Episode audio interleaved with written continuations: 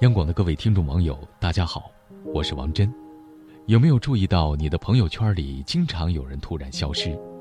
千万不要小看那些突然不再晒志向、晒奋斗、突然消失在朋友圈里的人。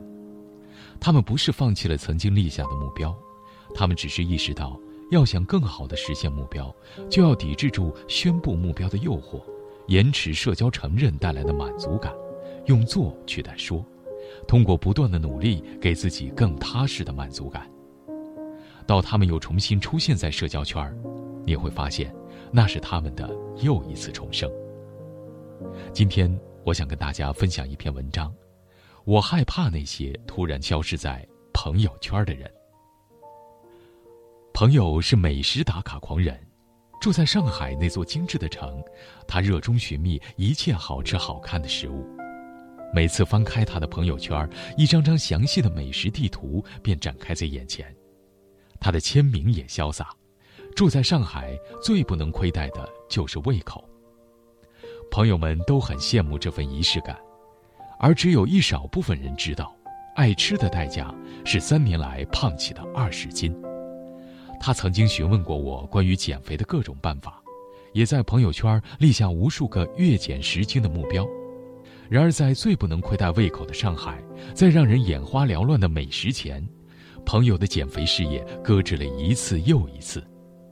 直到今年年中，在姑娘们都渴求显露纤细腰身的季节，朋友买来全套跑步装备，终于下决心认真减肥。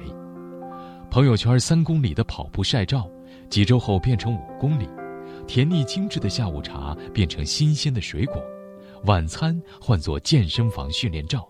偶尔发一两张自拍，证实减肥确有成效。正当我们期待着更多的分享，突然间，美食和跑步记录都不见了。我们都以为他放弃了。三个月后，朋友圈上出现了一张照片，瘦掉二十五斤的他刚刚跑完人生中第一场马拉松。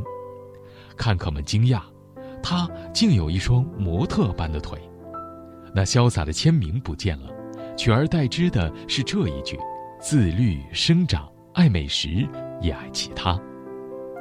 最近两年，我发现微信上陆续有很多朋友关闭了朋友圈，在小范围的圈子里讨论了一下，得到这样的结果：一部分朋友觉得微信上鱼龙混杂，不愿意和所有人分享自己的生活；还有相当一部分朋友突然关闭了朋友圈，是在做憋大招式的努力。曾经热衷把所有梦想公开的我们，渐渐不再把追逐的过程公之于众，朋友圈里只剩下里程碑式的记录。我们越来越相信奋斗应是一个孤独的过程，看客再多的赞和留言，亦或只是假装不理，都不能让梦想更快的实现。你一定有过类似的经历吧？在朋友圈写下月减十斤的目标，或者请大家监督自己每周读一本书。写下的时候很豪迈，坚信这次一定会实现，然而实践过程却极为缓慢。等到拖沓许久，再想起那天的誓言，既辜负了朋友的鼓励，也有种让坏人得逞的感觉。我喜欢在朋友圈上认真分享生活，但也会对自己的目标有一些保留。我越来越理解那些在朋友圈上突然消失的人。想来，我人生每一次重要的进步都发生在极度专注的状态下，远离外界的声音，排除一切干扰，精神上的独处为灵魂提供了隐蔽的空间，任它自由的生长。这实现目标的过程，快慢由自己掌握，每一点进步没有压力的参与，也不因谁的阻力继续。我享受这样的感觉，喜悦是踏实的，由心而生。那些突然消失在朋友圈的朋友，他们的每一次出现，也许都是一次重生。有人花三个月减掉二十五斤，有人半年内雅思成绩冲刺到七分，有人去参加了瑜伽课，有人读了很多书。每个人在以默默的方式成长着，不再因什么打乱自己的节奏。我期待看到这样的重生，但我也害怕这样的消失。就是这最容易被忘记的一类人，在以这样的方式提醒着我们：时间如白驹过隙，成长从来都是悄无声息的。今天的你，又比昨天走出多远的路呢？好了，今天的分享就到这里，我是王真，祝各位晚安。漫不作声，拂去肩上灰尘，等夜深，此欢。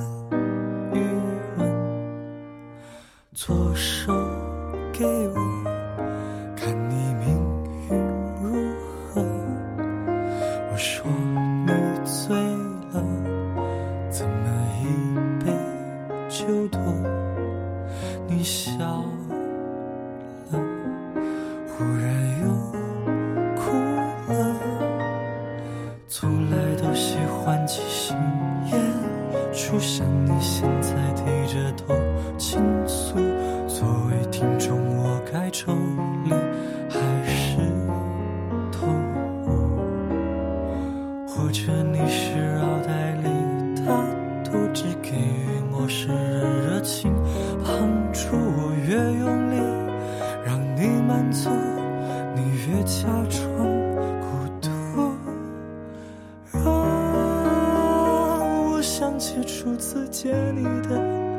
so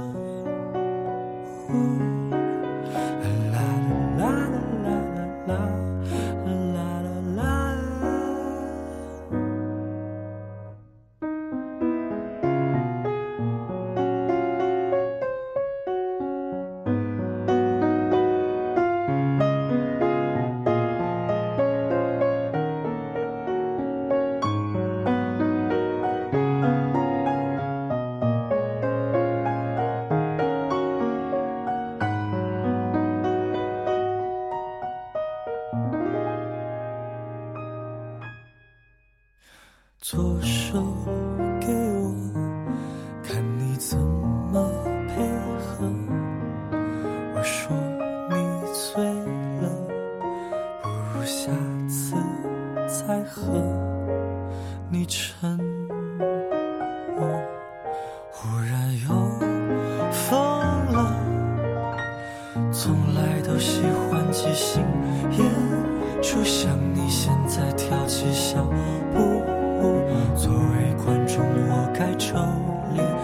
还是痛。